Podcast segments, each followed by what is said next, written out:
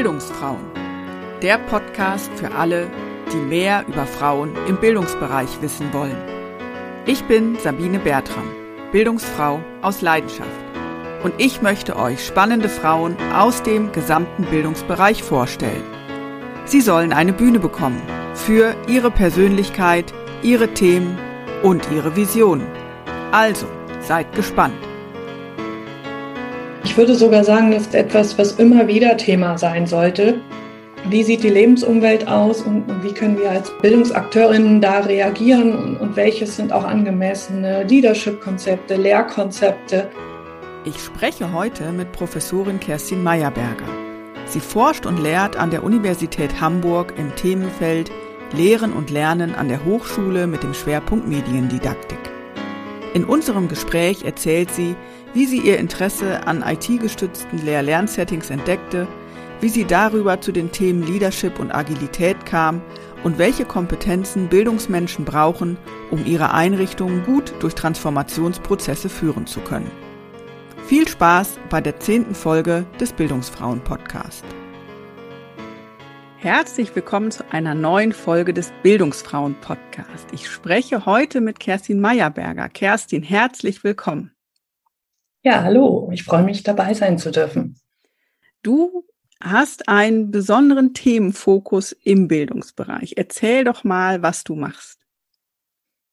Aktuell beschäftige ich mich mit Fragen der Hochschulbildung in der digitalen Transformation, wie ich es nenne. Und dahin gekommen bin ich über meine langjährige Auseinandersetzung mit Fragen der Mediendidaktik tatsächlich im Schwerpunkt, über die Medienpädagogik und ja, Fragen des Lehren und Lernens mit Computern und Internet im Unterricht, wenn ich so ganz verkürzt darstelle. Wie hast du denn dein Interesse gefunden an diesen Themen? Wie bist du zu einem Pädagogikstudium gekommen und wie hast du auch das Lernen mit Computern für dich entdeckt?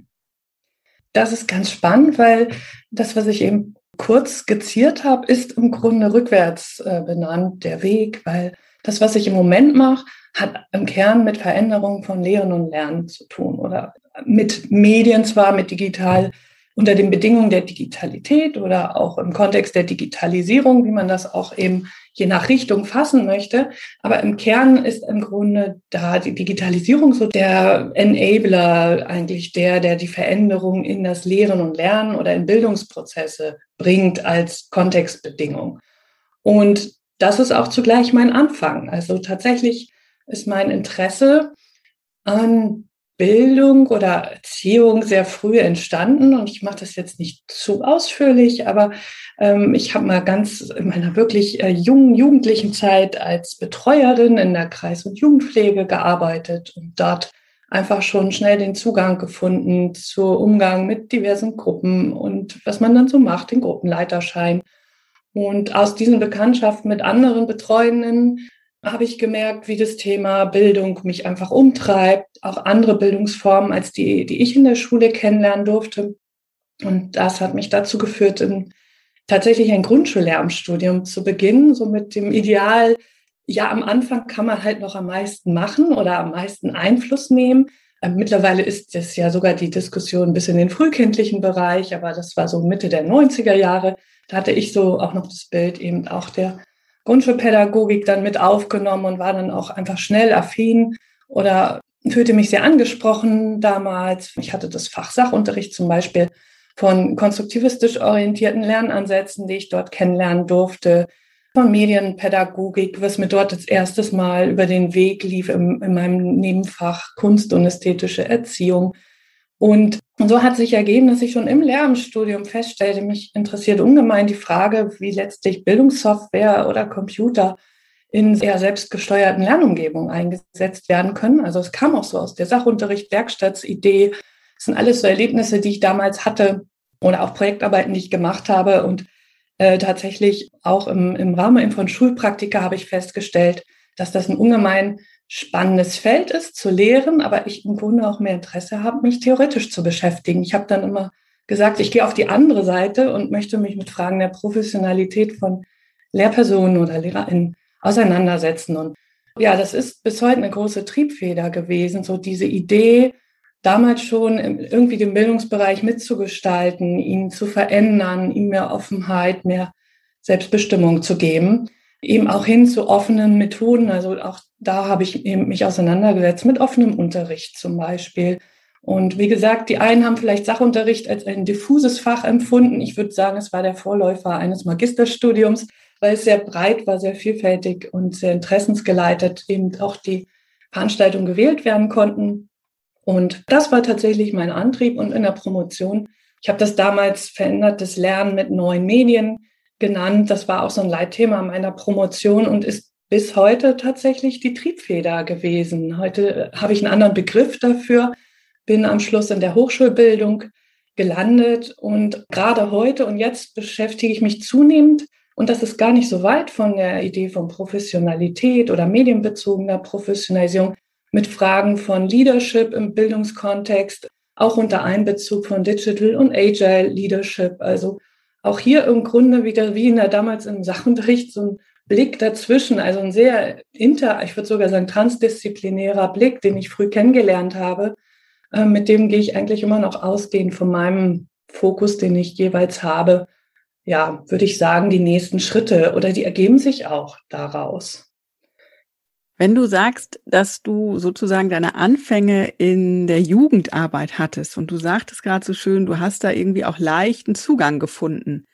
Und wenn du jetzt auf der anderen Seite bist und das Ganze eher theoretisch auch mhm. beleuchtest, hast du denn trotzdem noch so, so Anteile von diesem, ja, von dieser Beziehungsarbeit, von dieser Gruppenarbeit oder hat sich das komplett gewandelt? Nee, das ist sogar ein Element meiner weiteren Arbeit geblieben, dass ich zunehmend gemerkt habe, wie die Beziehungsarbeit eigentlich widersprüchlich ja, wenn man sich mit Digitalisierung in der Lehre auch beschäftigt, dass die den ähm, größten Fokus bei mir eingenommen hat, indem ich irgendwann, ja, das muss ich dann ja auch noch, ich habe ja aus der Mitte eben sozusagen nichts erzählt. Ich habe eben auch zwischendrin schon im Bereich der Hochschuldidaktik und im E-Learning gearbeitet in der Erziehungswissenschaft, in der Schulpädagogik, in der allgemeinen Erziehungswissenschaft, auch in der Medien- und Kommunikation.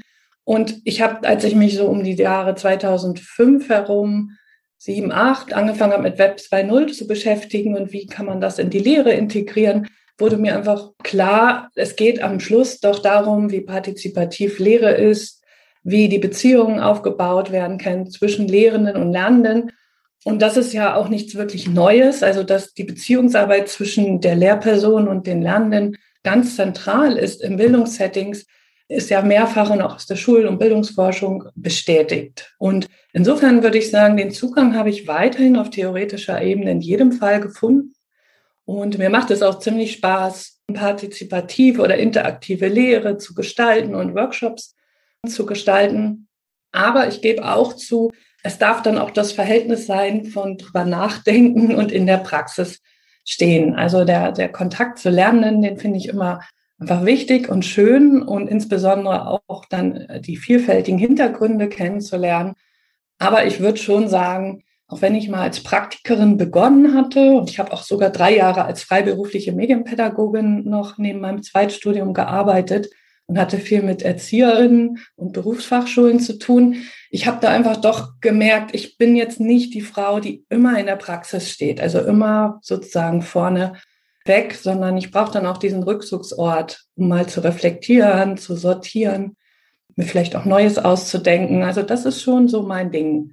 Ähm, aber eben nicht losgelöst ähm, von, von der Praxis. Und deswegen ist mir bis heute dieser Transfer auch so wichtig, weil es mir auch wichtig ist, darüber zu sprechen, wo stehe ich gerade, was mache ich, Meinungen einzuholen, dafür aber auch geeignete Kommunikationsmittel zu finden, weil am Schluss, und dann komme ich schon wieder zu meinem roten Faden mit der veränderten Bildung, es geht ja darum, dass das System sich nur entwickelt und verändert, wenn alle irgendwie beteiligt sind. Und es ist ja nicht irgendwie wertvoll, wenn ich mir als Einzelperson zwar Gedanken mache und sie auch immer irgendwo aufschreibe, aber wenn niemand an die Texte kommt, die Texte nicht gut verständlich sind, wie auch immer. Also für mich ist ganz wichtig, dieses Vorankommen, denke ich, im Bildungssystem. Das schaffen wir nur gemeinsam.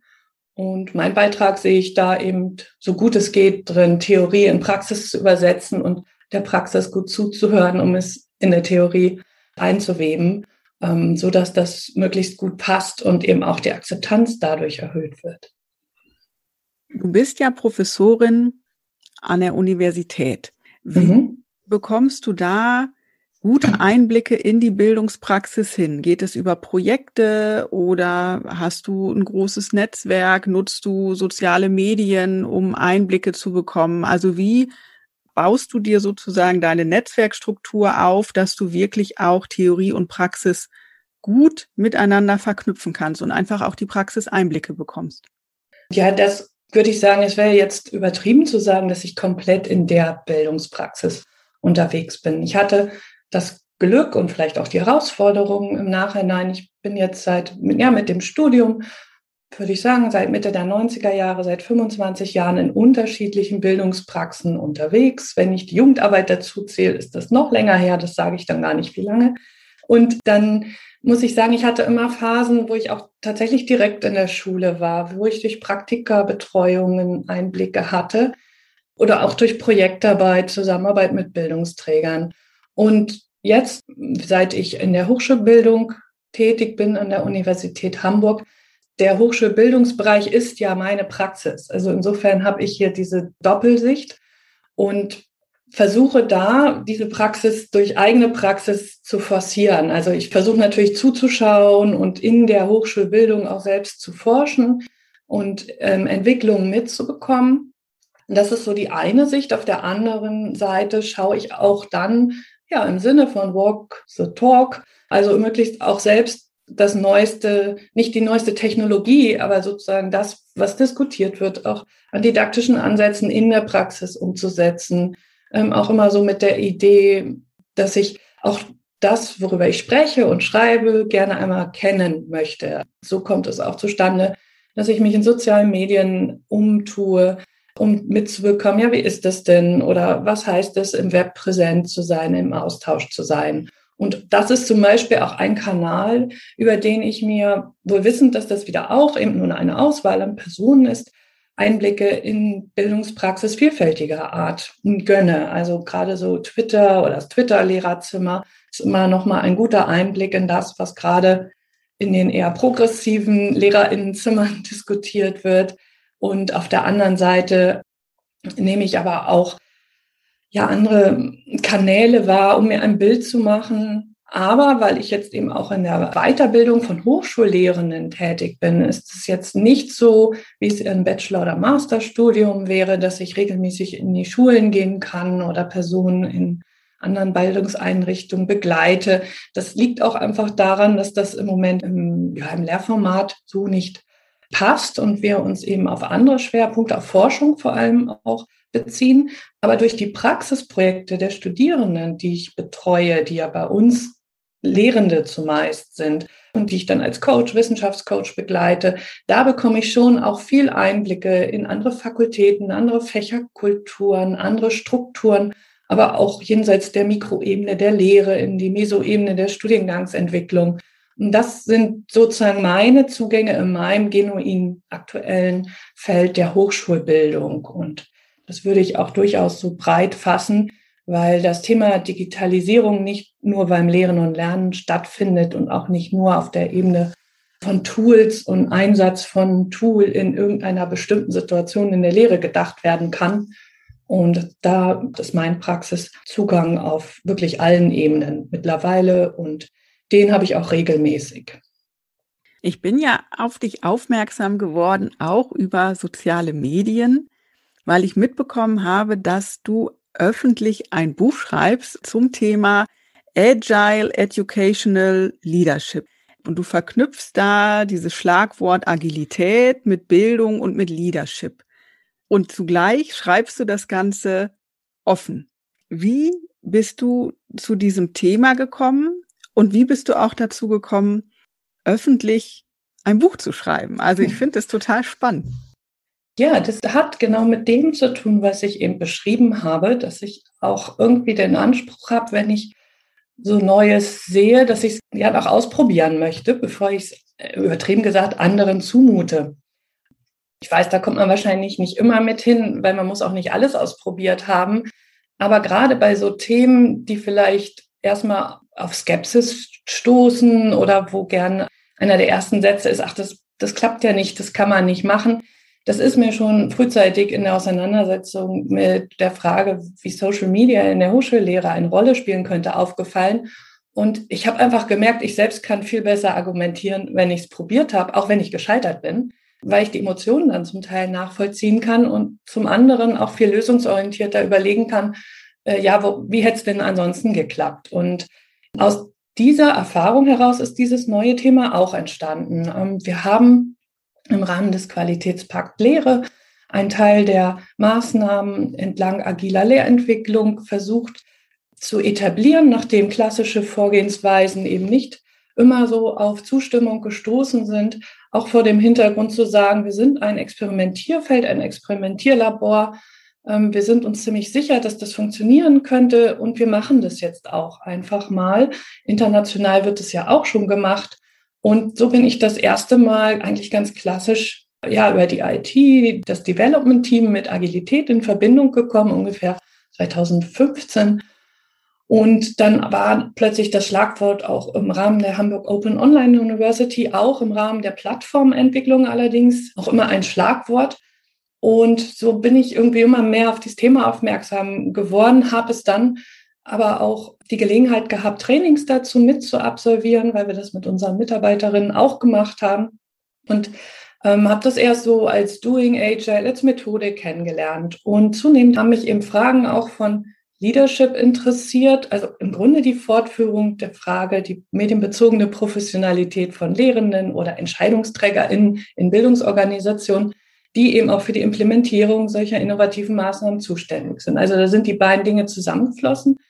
Und dann habe ich in dem Zug die Gelegenheit gehabt, an einem Pilotprojekt, sie hieß Leadership Atelier der Universität Hamburg teilzunehmen für Professorinnen. Das ging so über anderthalb Jahre. Das war orientiert am U-Modell von Otto Schama. Und da tauchte das Agilitätsthema am Rande auch immer noch mal wieder auf. Und ich habe so gemerkt, dieses ganze Leadership-Thema und auch so ein neuerer Begriff von Leadership und nicht von Führung oder Management, dass das zu dem passt, was unter zeitgemäßer ähm, ja, Bildung, Hochschulbildung auch viel diskutiert wird. Und daraus, und da hat mir ein, ein Kollege den Anstoß gegeben, wofür ich ihm auch sehr dankbar bin. Nach wie vor hatte er mir mal den Link zu einer Fortbildung in Wien zugeschickt. Und dann habe ich noch einen Blended Learning Kurs über fast ein halbes Jahr zu Agile Leadership gemacht tatsächlich, oder das hieß dabei Digital Leadership, war aber Agile Leadership drin über so sechs Tage verteilt auf zwei Module.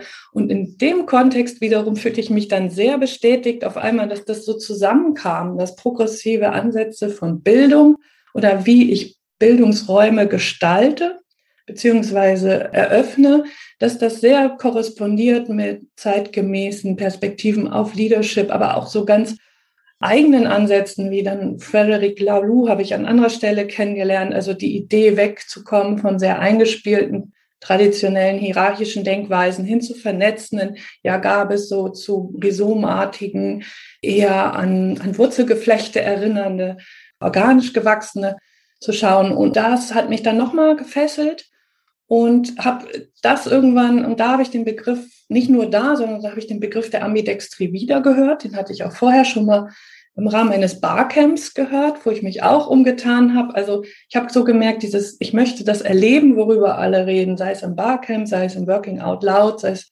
das, das habe ich mir so ein bisschen zwei Jahre lang auch gegönnt.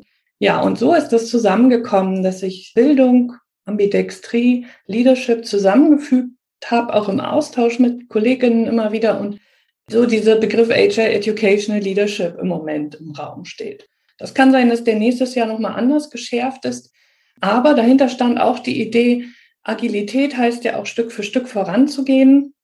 Und jetzt kommt so der nächste Part, das öffentliche Schreiben des Buches, ähm, dass ich sagte, na, ich muss ja auch selbst ein bisschen üben, agil zu sein, nicht üben, aber es mit mir ausmachen. Ich komme ja auch aus einer anderen Tradition. Und nur weil ich es theoretisch spannend finde, diesen Leadership-Ansatz, kann ich es ja deswegen auch noch nicht.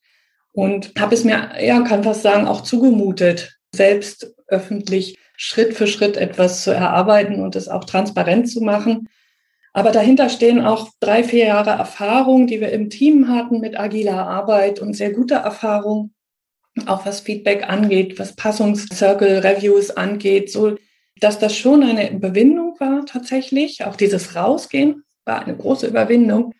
Aber als ich dann merkte, wie sagt man so schön, die Welt dreht sich weiter, dann habe ich mich gefreut, den Schritt gegangen zu sein. Und jetzt kommen nach und nach kommen die weiteren Kapitel. Und das ist für mich auch so eine Idee zu signalisieren in Richtung Praxis, dass ich nicht sozusagen nur im Elfenbeinturm mir lustige Sachen überlege und sage, ja, mach das mal, sondern es ist halt bei mir zum Beispiel erstmal eine Idee und ich versuche selbst zu schauen, wie weit trägt diese Idee und zugleich damit auch hoffe ich Resonanz zu erzeugen, dass sich auch andere damit beschäftigen mögen, vielleicht Rückmeldungen geben, vielleicht sogar selbst Beiträge beisteuern. Also meine Idee ist auch gewesen, öffentlich zu schreiben und zu, zu zeigen, was da ist, um ein bisschen Tempo in die Publikation zu bringen, weil ich überlegt habe, wenn ich jetzt erst wieder was überlege und schreibe und nebenher, neben der Lehre, unter zwei Jahre wäre das nie fertig.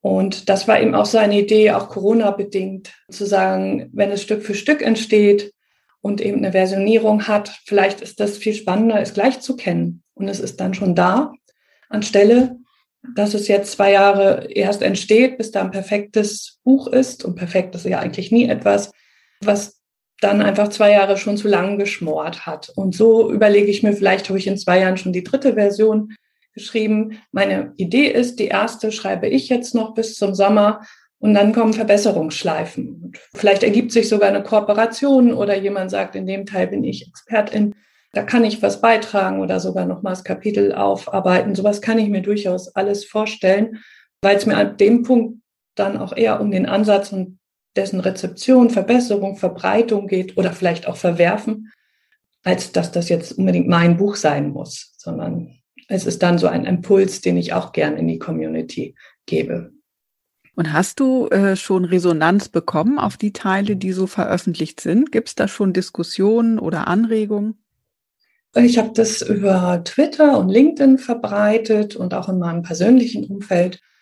Und ähm, bisher gab es interessanterweise viel Rückmeldung, dass das wahrgenommen wird und jetzt noch nicht direkt zu einzelnen Kapiteln, da gab es ja von zwei Stellen gab es da eine Rückmeldung. Aber ich habe sonst eher Kommentare, also sehr ermutigende Kommentare eher gelesen, dass es eine tolle Idee ist und man eben gespannt sei, wenn es zum Beispiel fertig ist. Also ne, fertig im Sinne von alle Kapitel liegen vor. Und ich kann mir vorstellen, dass dann vielleicht im Sommer der eine oder die andere wirklich mal alles liest und mir auch eine Rückmeldung gibt. Und es liegen keine Rückmeldungen vor, wo ich das Gefühl habe, es wäre eine Idee gewesen, die nicht klug war, sondern eher ermutigend, eher konstruktiv. Und das finde ich ganz wunderbar. Und aus diesen schnellen Veröffentlichen haben sich natürlich auch Nachfragen ergeben. Also so, dass ich woanders genau zu dem Thema jetzt angefragt werde. Und das finde ich tatsächlich sehr schön, weil ne, Thema Sichtbarkeit, das ist sozusagen mein nächstes Thema, nachdem ich mich Jahre mit der partizipativen Mediendidaktik beschäftigt habe, möchte ich mich jetzt auch verstärkt mit Fragen von Leadership, digitaler Transformation und Hochschulbildung beschäftigen. Und das ist irgendwie auch schön, dafür gesehen zu werden, weil so kann ich über diese Ansprachen einfach auch die Ideen weiterentwickeln durch den Austausch mit Personen und da dann auch gerne in unterschiedlichen Bildungskontexten. Also wie jetzt zum Beispiel auch mal im VHS-Kontext oder im schulischen Kontext. Also das ist ja kein Ansatz, der nur auf einen Bildungsbereich ganz explizit fokussiert. Aber weil das eben ein Hausbereich ist, praktisch die Hochschulbildung, sage ich so, im Anfang bleibe ich dann doch eher erstmal bei mir. Das kann ich besser beurteilen. Und die nächsten Schritte kann man dann ja gemeinsam gehen. Magst du noch mal ein bisschen beschreiben, was denn genau dieser Ansatz Agile Educational Leadership ist? Also was das in der konkreten Praxis bedeutet. Und du hast nämlich gerade auch dieses wunderschöne Fremdwort Ambidextrie verwendet. Und ich gehe mhm. davon aus, dass nicht alle Hörerinnen und Hörer wissen, was damit gemeint ist. Also wenn du den Ansatz und auch diese Fremdworte noch mal ein bisschen mit mehr Praxisnähe füllen könntest, das wäre schön. Ja, dann fange ich erstmal an, ein bisschen nochmal zu den Worten zu sagen, weil mir sind die jetzt mittlerweile geläufiger, aber natürlich äh, ist das nicht einfach so alltäglich, das stimmt. Und zwar ist diese, dieser Begriff der Ambidextrie, der mir eben begegnet ist im Kontext von Fortbildung zur Agilität, etwas, das sich darauf bezieht, und, und das passt dann auch zum Agilitätskontext, in dem es darum geht, zwischen zum Beispiel klassischem Management und agilem Management, was dann agiles Leadership auch eher heißt, also auch eher an den personenbezogenen Fokus äh, genommen ist, zu sagen, man muss die Dinge nicht immer gegeneinander ausspielen, sondern dass manche Problemstellungen, die wir haben, die sind komplexer, wie die Corona-Krise, als vielleicht im Bildungsbereich eine Problemstellung, wie wir neues Evaluationssystem entwickeln, zum Beispiel für Kurssysteme oder für Veranstaltungen. Und da könnte man jetzt sagen, wenn ich so eine Qualitätssicherungsmaßnahme zum Beispiel habe, das kann ich eigentlich mit klassischem Leadership, klassischem Management ganz gut machen. Das ist sehr erprobt, da gibt es Best Practice und ich muss mich eigentlich nur entscheiden, was passt jetzt gut zu, zu meinem Angebot. Und dann kann man aber auch sagen, ja, wir haben jetzt ein völlig neues System und wir kennen die Antwort noch gar nicht. Also zum Beispiel, wie kann ich diese ganzen Fernlehre-Situationen jetzt evaluieren? Ich bleibe mal in dieser Welt. Und das ist eigentlich eine komplexere Lage und ich habe weder Best Practice noch Lösungen, weil wir hatten die Situation in der Art noch nicht, dass einfach alles auf einmal online ist. Und da geht es darum, nicht zu sagen, wir versuchen sozusagen das Bekannte auf das neue Problem zu überstülpen, sondern sich bewusst zu machen, das eine ist nur kompliziert und das andere ist hochkomplex. Und dort, wo es komplex ist und ich noch nicht die Lösung kenne, macht es Sinn, dass ich mich Stück für Stück vorarbeite und erstmal mit dem, was ich weiß, arbeite und möglichst schnell schaue, führt es zu dem Erfolg oder habe ich einen Misserfolg, um schnell justieren zu können. Und das meint nicht auf Sicht fahren im Sinne von probiere ich mal irgendwas, sondern schon sehr planvoll Schritt für Schritt voranzugehen. Man kann das jetzt übersetzen mit das eine ist eher auf die Beständigkeit und Optimierung ausgelegt. Also wenn ich zum Beispiel in komplizierten Problemen unterwegs bin und bewährte Evaluationssysteme nutze, weil die sind gut, die sind valide, da muss ich das Rad nicht dauernd neu erfinden. Darum geht es auch, dass ich die Zeit gut nutze. Da würde man jetzt von so einer Exploitation sprechen, also so einer Verfestigung, Verbesserung, Optimierung. Und wenn ich die ganze Zeit aber Neues entwickeln muss, dann wäre ich eher im Exploration-Bereich, also in der Exploration. Und wir erleben das ja gerade in Bildungsinstitutionen, so gerade wenn Projekte da sind. Ich habe ein neues Projekt, das ist ja meistens explorativ angelegt. Und häufig nehmen wir es ja in Konkurrenz wahr zu dem, was schon da ist. Man weiß dann nicht, wird es das ablösen? Wie stehen die im Verhältnis? Ist das etwas, was eine Gefahr darstellt oder eine Verbesserung? Jedenfalls hat man immer eigentlich ein Konkurrenzverhältnis zwischen beiden. Und diese Ambidextrie nun, wenn ich das so auf den Bildungsbereich beziehe, da würde ich sagen, die schließt von vornherein diese doppelte Sichtweise mit ein. Und Ambidextrie heißt übersetzt Beidhändigkeit. Das heißt, man kann sich das so vorstellen, bildlich mit, ich kann sowohl mit der linken wie mit der rechten Hand schreiben, auch wenn es andere Modi sind im ersten Moment.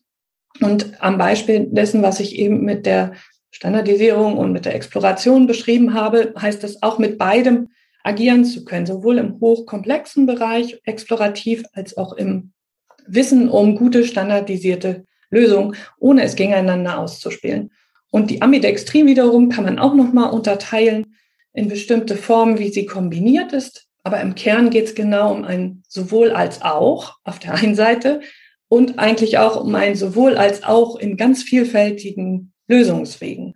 Und da komme ich nochmal zur Corona-Pandemie. Ich würde sagen, wir haben sowohl in dem Hochschulbildungsbereich wie insgesamt im Bildungsbereich gerade eben nicht wirklich nur eine Lösung A oder B, zwischen der ich jongliere, sondern es liegen gerade ganz viele Lösungen da. Und das ist etwas, wo ich ein Beispiel sehen würde, wo man vermutlich mit agilen Werten, agilen Arbeitsweisen sich noch stärker hin zu einer passenderen Lösung hätte bewegen können und vielleicht auch Bildungsinstitutionen bezogen und gar nicht so als großer Masterplan, der jetzt für alle passen muss. Und diese Idee von Ambidextrie und dass eine Person das auch aushalten kann und eine Organisation, dass beides gleichzeitig passiert, also eine eher strukturierende Art, eine eher explorative Art, vielleicht eine eher vernetzende Organisationsstruktur, eine eher hierarchische Organisationsstruktur, und Personen, die dazwischen auch noch Balance herstellen können oder Verständigung, das sind dann wiederum Personen, die so diese Ambidextrie auch aushalten können, damit umgehen können. Und das wären für mich Personen, die dieses Agile Educational Leadership im Grunde auch darstellen. Es ist also ein Typus, von dem ich sagen würde, er ist vermutlich im Moment noch nicht so häufig auf der einen Seite, weil es jetzt kein Titel oder so, sondern es ist auch mehr eine Haltung, ein Mindset, wie gehe ich damit um. Und, und ich würde sagen, wenn ich dann Personen berichte, was dahinter steht, dann kommen schon so Sachen wie, ja, so agiere ich ja eigentlich in meinem Alltag. Und im Grunde jede Lehrerin hat das Gefühl, im Unterricht mache ich ja dasselbe. Ich gehe zwischen eingefahrenen, gut laufenden Impulsen zu was ganz Neuem bin ich dann unterwegs und das kriege ich gut zusammengebunden. Im Kern geht es tatsächlich um Kontrollgelassenheit oder äh, mehr Gelassenheit im Umgang mit Kontrollverlust oder auch Kontrollabgabe. Und das ist so das Kernthema, was ja auch im, Bildungsbereich sehr schwierig ist. Da, wo man denkt, man müsste bestimmte Lern- oder Gestaltungsprozesse oder Entwicklungsprozesse stark kontrollieren, stark vorstrukturieren. Und zugleich entwickelt sich die Welt aber weiter und die Wissensbasis und die Möglichkeiten der Interaktion. Und da sehe ich eben viel mehr Beispiele zu sagen, es ist eben beides oder es ist eine Kunst, auch beides aushalten zu können. Und genau diese Haltung, diesen Umgang mit Veränderungen, mit, wie sagt man so schön, Störungen haben Vorrang, dass das seine Kernaufgabe auch der Professionalisierung auf jeglicher Ebene sein könnte und sollte. Du hast ja die Corona-Pandemie gerade schon angesprochen und auch dass viele verschiedene Lösungen auf dem Tisch liegen für bestimmte Probleme. In meiner Wahrnehmung war es und ist es auch nach wie vor so, dass ja auch in unterschiedlichen Kontexten oder unterschiedlichen Bildungseinrichtungen auch unterschiedliche Problemlagen auftauchen oder in einer, ich sag mal, unterschiedlichen Deutlichkeit auftreten. Wenn ich jetzt, ich sag mal, auf den Schulbereich bezogen jetzt angucke, welche Schülerinnen und Schüler sind ausgestattet mit Endgeräten oder haben zu Hause auch einen ruhigen Arbeitsplatz und mhm. bekommen vielleicht dann auch noch Unterstützung von den Eltern oder einen Rahmen, in dem sie sich Unterstützung suchen können. Das ist ja sehr heterogen und da ja auch die Inzidenzen und alle Regelungen sehr heterogen waren, ne, gab es ja einfach, ja, ich fand an manchen Stellen wirklich ein großes Durcheinander und es war einfach schwierig, da so eine, ja, einheitliche Regelung für zu finden basierend auf dieser Erfahrung, was denkst du, wie wird sich der Bildungsbereich verändern oder was braucht Bildung zukünftig auf Basis dieser mhm. Erfahrung? Ja, das ist etwas, hm, wo ich mit diesem AJ Educational Leadership ansetzen möchte. Es ging mir darum, dass ich beobachtet habe, dass eine gewisse Handlungsunfähigkeit an vielen Stellen da war. Und ich mich gefragt habe, jenseits natürlich einzelner Personen, die gleich losgelegt haben, und so weiter. Aber ich rede jetzt eher von so dieser flächendeckenden Umgangsweise. Ich habe mich gefragt, warum ist das so? Warum ist erstmal so eine Lähmung da? Warum passiert ganz lange so wenig? Und genau dieses Ziel, die Handlungsfähigkeit herzustellen, also da sehe ich die Möglichkeit, mit einem stärkeren aus den agilen Werten und Prinzipien kommende Mindset, so als eine Möglichkeit, vielleicht ist es ja auch nicht, aber das könnte eine Möglichkeit sein, sich stärker auf verändernde Rahmenbedingungen einlassen zu können, die den, auch den Bildungsbereich betreffen. Und wenn wir jetzt in die Zukunft schauen, wissen wir eben nicht, dass wir unter ungewissen Bedingungen agieren werden und die zukünftige Gesellschaft im Ungewissen sind schon länger Themen in der Erziehungswissenschaft. Aber nach der Pandemie haben wir im Grunde im Moment die Gewissheit, dass wir wissen, es kann auch wieder eine Pandemie kommen oder es kann der nächste, ähm, eine nächste Variante kommen. Also wir könnten theoretisch ja fast jährlich nochmal so Ausfälle haben aus unserem Altbekannten. Und wie können wir dann damit umgehen, dass das eben nicht so als Ausfall, als Notlösung wahrgenommen wird, sondern dass wir souveräner mit, mit so massiven Einschnitten in eine, eine ansonsten Routine umgehen können. Und ich denke, der Bildungsbereich ist natürlich etwas sehr Traditionelles, sehr Etabliertes und Strukturiertes und wird sich auch nicht von heute auf morgen verändern. Aber ich finde, man merkt schon, dass es überall im Moment Bewegung gab und gibt. Und Corona hat ihn sehr stark äh, gezeigt, wer im Moment auch Akteurinnen im Bildungsbereich sind. Also das ist eben natürlich der etablierte Kern, sind Schulen, sind Hochschulen, ist der formale Bildungsbereich, sind die Bildungsinstitutionen. Doch wenn man genauer hinschaut, sieht man, wie äh, Konzerne Bildungsangebote machen, ähm, wie Unternehmen Startups fördern, wie Verlagshäuser Angebote in Kooperationen anbieten, wie private Hochschulen, die es ja auch schon vorher gab, verstärkt werden. Also der Bildungsbereich steht sozusagen zur Debatte. Und deswegen denke ich, dass da auch weiter Impulse und, und Veränderungsbedarfe äh, bestehen. Und genau für diese Perspektive, vielleicht auf die nächsten 10, 15 Jahre gedacht, scheint es mir sinnvoll in der Grundhaltung her, sich auf ein dynamischeres Umfeld einzustellen und diese Flexibilität, diese Agilität durchaus als Haltung zu verinnerlichen, um auch da systematisch und strukturiert mit ankommenden Veränderungen, wenn man so will, umgehen zu können. Also ich sage da manchmal zu, wie so eine professionelle Gelassenheit. Auch das ist ja eigentlich etwas, was im Beruf der Lehrerin tatsächlich von Anfang an mitgeliefert wird, dass eine Handlungssituation nie völlig planbar ist, weil wir eben mit Menschen zu tun haben, Subjekten mit ihren eigenen äh, Lebenswelten. Und ich denke, das ist noch viel stärker jetzt durch die Pandemie deutlich geworden, dass es eben nicht zu standardisieren ist und entsprechend eher eine Zuwendung zu Umgangsweisen mit solchen flexibleren Interaktionsräumen oder einfach erleben, wie Kommunikation verläuft, wie Zusammenarbeit verläuft, dass Personen eben von zu Hause, von sonst wo zusammengeschaltet werden, weil sich die Lebenswelt auch parallel verändert hat, dass das durchaus eine Situation ist, die durchaus wiederkehren kann, vielleicht sogar zum Regelfall wird in manchen Bildungsgängen. Und wie müssen sich denn Ausbildungswege für Bildungsmenschen, egal ob jetzt mhm. Schule oder Weiterbildung, wie müssen die sich verändern oder an welcher Stelle müssen die Themen, die du gerade skizziert hast, ja, eingepflanzt werden? Wo muss der Samen gesät werden, damit künftige Bildungsmenschen das von Anfang an äh, ja mitbekommen und auch verinnerlichen diese Haltung?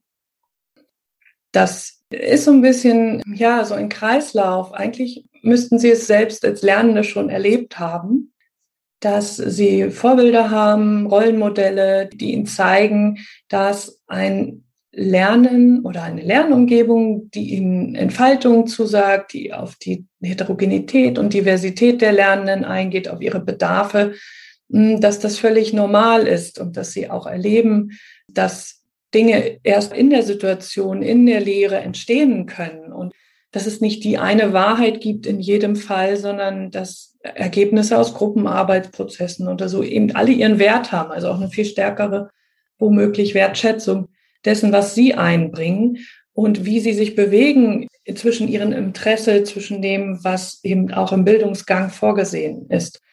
Das wäre natürlich optimal, weil ansonsten ist natürlich der Anfang dort, wo die, wo die Ausbildungen beginnen. Also es, ich würde sagen, in jeglichen Bereich, in dem pädagogische Fachkräfte oder ausgebildet werden oder im Studium. Da ist auf jeden Fall ein Platz aber eben auch in der Weiterbildung vor allem. Also die, die jetzt schon im System sind, darin zu bestärken. Und ich bin ja selbst im Moment für die Hochschullehrerinnen mit tätig, dass es auch anders gehen kann. Also da auch ähm, nochmal Alternativen aufzuzeigen. Denn was ich auch erlebe, ist immer noch ein hohes Bedürfnis nach Steuerungsfähigkeit in der Lehre, gerade mit technischen Systemen. Die Idee, es gäbe einen guten Lernweg und wer den halt nicht kann, ist dann halt selbst schuld, ähm, sondern diese Flexibilität, dieses Einstellen darauf, dass man eine Vielfalt an Lernenden vor sich hat, die ist einfach auch nicht jedem gegeben und sie wird auch nicht automatisch in einer bestimmten Fachkultur transportiert. Und ich denke, das sind so Felder, wo man immer wieder den Samen einsetzen sollte. Und da würde ich auch niemand, der im pädagogischen Kontext oder in der Bildung tätig ist, von ausnehmen, ähm, um sagen, ab einem bestimmten Alter braucht man das nicht mehr, sondern ich würde sogar sagen, das ist etwas, was immer wieder Thema sein sollte. Wie sieht die Lebensumwelt aus und, und wie können wir als Bildungsakteurinnen da reagieren und, und welches sind auch angemessene Leadership-Konzepte, Lehrkonzepte? Gerade wenn wir immer ja doch alle als Leitidee haben, dass es um die zukünftige Gesellschaft geht. Und egal, wo Lernende dazukommen, in welcher Altersspanne oder mit welchem Bildungsanspruch, wollen sie natürlich meistens erstmal auch sich bilden. Aber letztlich geht es auch immer darum, zumindest bei uns in der Gesellschaft, die BürgerInnen für eine demokratische Gesellschaft, Bildung zu ermöglichen, für Teilhabe, um wiederum als Gesellschaft insgesamt voranzukommen. Und Deswegen denke ich, das sollte auch immer leitend sein, also am Schluss ähm, nicht unbedingt nur das Fach, sondern auch die, der gesellschaftliche Auftrag an alle Bildungsinstitutionen. Was bei mir gerade so, so nachklingt, ist, was äh, du gesagt hast, so dieses Verständnis, dass nicht alle Lernwege für alle Lernenden gleich gut funktionieren. Und es gibt ja, die habe ich ja im Studium auch schon gelernt, so verschiedene Lerntheorien und es gibt dieses Modell des Nürnberger Trichters, ne, dass man sozusagen mhm. so einen Trichter auf den Kopf setzt und man lässt das Wissen einströmen und die Lernenden haben das gleich verinnerlicht und dem gegenüber ja ganz konträr der Konstruktivismus, dass äh, jeder Mensch sich seine eigene Wirklichkeit auch erschafft auf Basis der eigenen Erfahrungen und da natürlich ganz unterschiedlich ja Lerninhalte auch andocken können, je nachdem, ob ein Mensch sie als relevant erkennt oder ob die irgendwie andocken können. Und was mich überrascht an der Stelle ist, dass ja trotzdem oft noch so ein lineares Lernmodell irgendwie dahinter steht, dass Lernen eben so funktionieren muss. Es wird dann einmal was erklärt und dann sollten das idealerweise alle irgendwie können. Und da irgendwie mal so, so einen anderen Dreh reinzukriegen, das, das wäre ja schon mal ein wirklicher Fortschritt, oder? Was denkst du? Also, ich würde dir da völlig zustimmen, dass diese Widersprüche sich bis heute abbilden. Nämlich diese Abprüfbarkeit von Wissen und die Idee, dass, dass man dann zu dem einen Zeitpunkt das Wissen hat und es auch noch weiterhin behält, ist ja mittlerweile auch widerlegt und wir wissen, was träges Wissen ist, also Wissen, das ich nicht abrufen kann in der Handlungssituation. Das finde ich genauso spannend, vor allem deshalb, weil wir es ja eigentlich besser wissen. Und trotzdem haben wir zum Beispiel Debatten über Klausuren, die digital stattfinden sollen, die dann als äh, Multiple-Choice-Klausur zum Beispiel oder eben wissensbasierte Klausur stattfinden, wo ja doch dahinter die Idee steht, ich muss mir Wissen draufschaffen oder um im Bild des Trichters zu bleiben, reinschaffen, äh, um es dann in dem, in dem Moment liefern zu können. Und das ist es vielleicht noch gar kein Wissen, sondern sind einfach nur Informationen und Fakten, äh, weil Wissen ist es ja erst, wenn es verarbeitet ist und möglicherweise schon im, in der Handlungssituation verankert und damit auch bei mir innerlich verankert oder angedockt, wie du sagst. Und da sehe ich in der Tat denselben Widerspruch. Und weil ich auch vorhin schon sagte, es geht ja auch viel um Kontrollverlust oder Verantwortungsabgabe, Verantwortungsübernahme auf der Seite der Lernenden. Das ist, glaube ich, eben so ein Kernthema eines Lehr- und Lernkulturwandels, der irgendwie immer die ganze Zeit vor der Tür steht, aber nicht so richtig über die Schwelle kommt. Und wenn wir nach vorne blicken, hören wir ja zum Beispiel ganz viel von Bildung für nachhaltige Entwicklung. Man braucht mehr partizipativen Austausch.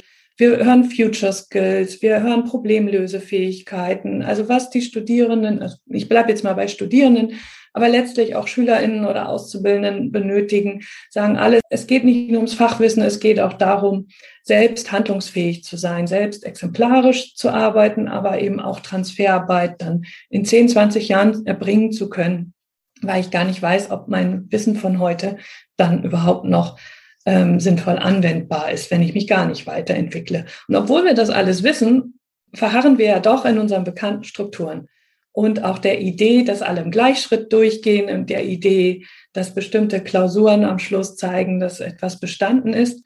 Und das zum Beispiel so Punkte, wo ich schon hinterfragen wollen würde, muss das so bleiben? Also ist das ein Bildungssystem, wie es zukunftsfähig ist?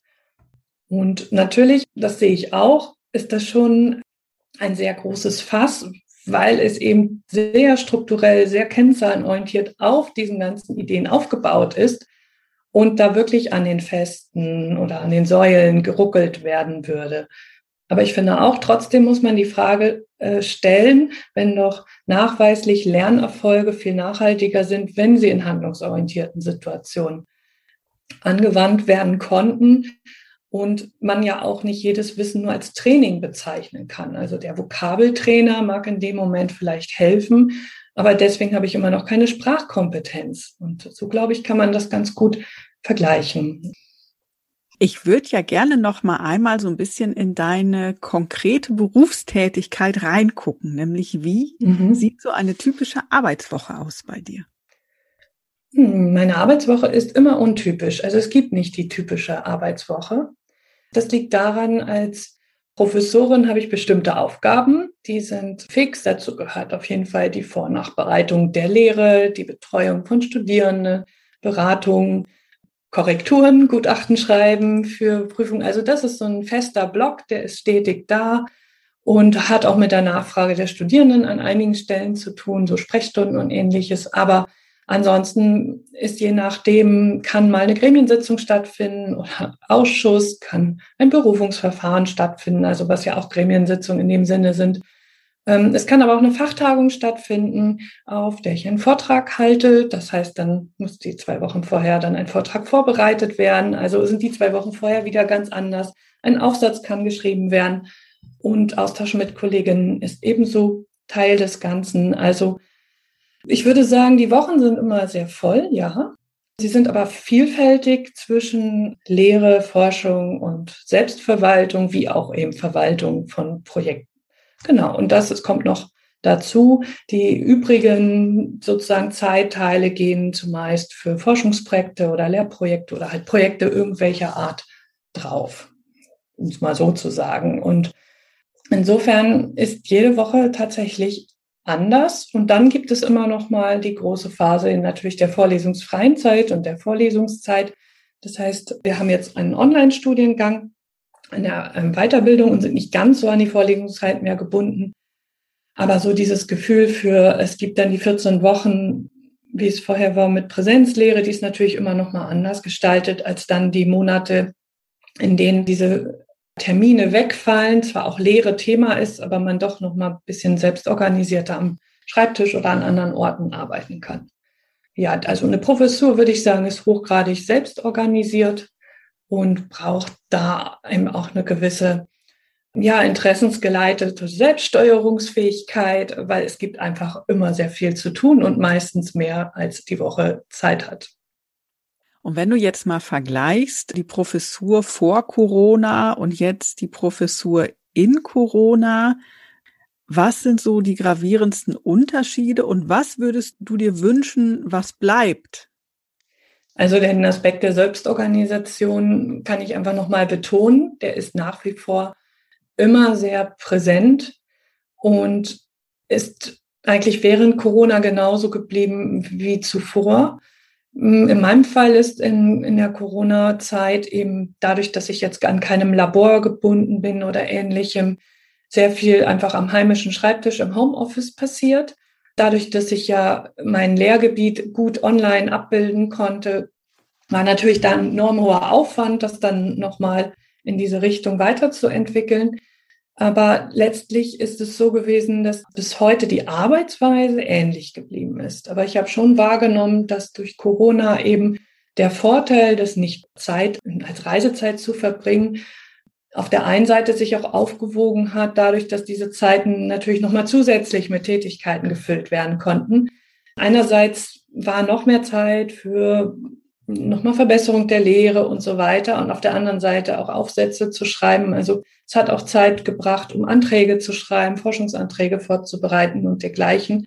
Oder eben wie jetzt auch in meinem Fall, dass ich mich dann dran gesetzt habe, ein Online-Buch anzugehen, eben weil ich mir dafür dann auch die Zeit genommen habe, sozusagen, die nicht Zeit in der Bahn jetzt am Schreibtisch, aber insgesamt ähm, habe ich den Eindruck, es haben sich die Tätigkeiten ausgetauscht, aber so die Stundenanzahl hat sich jetzt nicht verändert. Es ist aber intensiver geworden. Das kann ich unterschreiben, so wie man das auch manchmal hört. Es fehlen halt so die Wegminuten zum mal durchatmen. Also von einer Videokonferenz zur nächsten, vielleicht nur mit einer Fünf-Minuten-Pause, ist dann doch auch manchmal der Fall. Und wenn das dann mehrfach die Woche passiert, ist das einfach schon temporeicher, obwohl es zeitstundenmäßig ähnlich ist wie davor. Du fragst, was ich mitnehmen wollen würde. Ich gebe zu, dieses vermehrte Arbeiten an einigen Stellen im Homeoffice finde ich auf der anderen Seite sehr produktiv, weil ich auch gemerkt habe, dass ich in einen, wenn bestimmte Sachen fertig werden müssen, musste ich mir vorher doch immer dezidiert ein, zwei Tage freischaufeln für einen Forschungsantrag oder dergleichen. Und dann hatte dieses Zuhausearbeiten immer so einen besonderen Rahmen. Und jetzt ist es viel routinierter geworden, dass dazwischen mal das eine Telefonat kommt, was dann aber nicht den Tag gefühlt zerstückelt, sondern das ist dann dort und ähm, konzentriertes Arbeiten vorher und nachher trotzdem äh, möglicher ist. Und das ist auch etwas, das würde ich mir wünschen nach Corona, dass so, wenn es so einen Termin am Tag gibt, dass deswegen nicht davon ausgegangen wird, dass man wegen der Gremiensitzung jetzt nochmal extra Bahn fährt oder ähnliches, sondern dass es selbstverständlich ist, dass auch ganz in hybrider Weise zum Beispiel für manche Treffen eine Online-Beteiligung oder Online-Teilnahme möglich ist, um einfach auch effizienter und effektiver arbeiten zu können und eben nicht nur bestimmte Rituale zu bedienen, die ja auch wichtig sind, aber man kann das ja vielleicht selbst entscheiden, wann das einmal äh, mehr Priorität bekommt und wann weniger. Ja, und das ist etwas, was ich in jedem Fall mitnehmen wollen würde. So ein bisschen die Großzügigkeit der virtuellen und der Präsenzteilnahme an bestimmten, eben auch notwendigen und wichtigen Treffen. Aber manche Treffen sind einfach auch wichtig, weil sie auf der Sachebene geführt werden müssen und nicht auf der Beziehungsebene. Und andere, da ist die Beziehungsebene viel stärker. Und da sehe ich auch ganz stark den Vorteil der Präsenzveranstaltungen vor Ort mit dem Kaffee, mit dem Keks oder der Weintraube. Ja, da schließt du jetzt schon den Kreis wieder zur Beziehungsebene, womit wir ja auch am Anfang doch eingestiegen sind. Und wir blicken sozusagen jetzt nochmal zurück mit meiner Abschlussfrage. Würdest du mit all deinen Erfahrungen im Gepäck deinem jüngeren Selbst empfehlen, auch in den Bildungsbereich zu gehen? Wenn ja, warum? Beziehungsweise wenn nein, warum vielleicht auch nicht? Ja, spannende Frage. Die habe ich mir tatsächlich auch schon mal gestellt. Und ich habe mir gesagt, ich würde es wohl wieder so machen, weil, aber andererseits, jetzt würde ich meinem jüngeren Ich sagen, es gibt mehr Informationen, die man sich holen kann. Also vielleicht, das habe ich am Anfang nicht berichtet. Ähm, ich bin die erste in meiner Familie, die studiert hat. Und insofern waren mir dann so manche Dinge außer vielleicht BAföG oder ähnlichem noch nicht bekannt. Also, dass es Stiftungen gibt, dass es Förderprogramme gibt. Das sind so Dinge, die hätte ich vielleicht gern gewusst. Heute gibt es ja auch so etwas wie arbeiterkind.de, was da einfach sehr stark unterstützt. Und das ist schon etwas, wo ich denke, da, ja, das wäre gut gewusst zu haben. Auf der anderen Seite war doch dieser dem Bildungsbereich zugeneigte, so ich würde sagen, innere Antrieb war jetzt so genau richtig und der war da und ist da. Ich glaube, dem würde ich wieder so nachgehen. Und ich habe mir ja auch dann trotzdem zugestanden, aus dem klassischen Lehramtsstudium Magister danach draufzusetzen, beziehungsweise aus dem heraus die Promotion anzugehen, was ja eigentlich untypisch ist. Und ich würde diese ja abkürzenden Entscheidungen oder Entscheidungen in Ungewissheit, die es damals auch waren, klappt das, sind die Wege da oder auch eine Professur, die plant man ja auch nicht, kann man sich vielleicht wünschen oder avisieren. Und das sind alles so Entscheidungen, wo ich heute sagen würde, ja, es hat halt gut gepasst und ich würde es auf jeden Fall wieder äh, so machen. Umgekehrt denke ich mir, ich würde auch im Moment nicht alles wieder durchlaufen wollen, weil es gerade gut ist, wie es ist und aus diesen vielen Erfahrungen vielleicht noch viele schöne Dinge entstehen werden, die nächsten 20 Jahre und mehr. Vielen Dank, Kerstin, für deine Einschätzung und auch für dieses ausführliche Gespräch und für deine Einblicke auch in deine Arbeit. Ja, sehr gerne. Ich habe mich gefreut. Das war sie, die zehnte Folge meines Bildungsfrauen-Podcast. Heute mit Professorin Kerstin Meyerberger zum Thema Agile Educational Leadership. Mir ist in diesem Gespräch einmal mehr deutlich geworden, wie groß der Spagat an manchen Stellen im Bildungsbereich ist. Tradierte und haltgebende Strukturen auf der einen dynamische Anpassungsanforderungen und damit einhergehende Verunsicherung auf der anderen Seite. Eine große Herausforderung für Bildungsmenschen und zugleich ein Ansporn, weiter zu lernen und neugierig zu bleiben. Du möchtest deiner Neugier weiter folgen und weitere Einblicke in die Arbeitswelten von Bildungsfrauen erhalten? Dann schau gerne auf www.bildungsfrauen.de. Dort findest du weitere Folgen und auch Informationen wo du den Podcast überall hören kannst. Ich freue mich schon aufs nächste Mal. Bis bald, deine Sabine.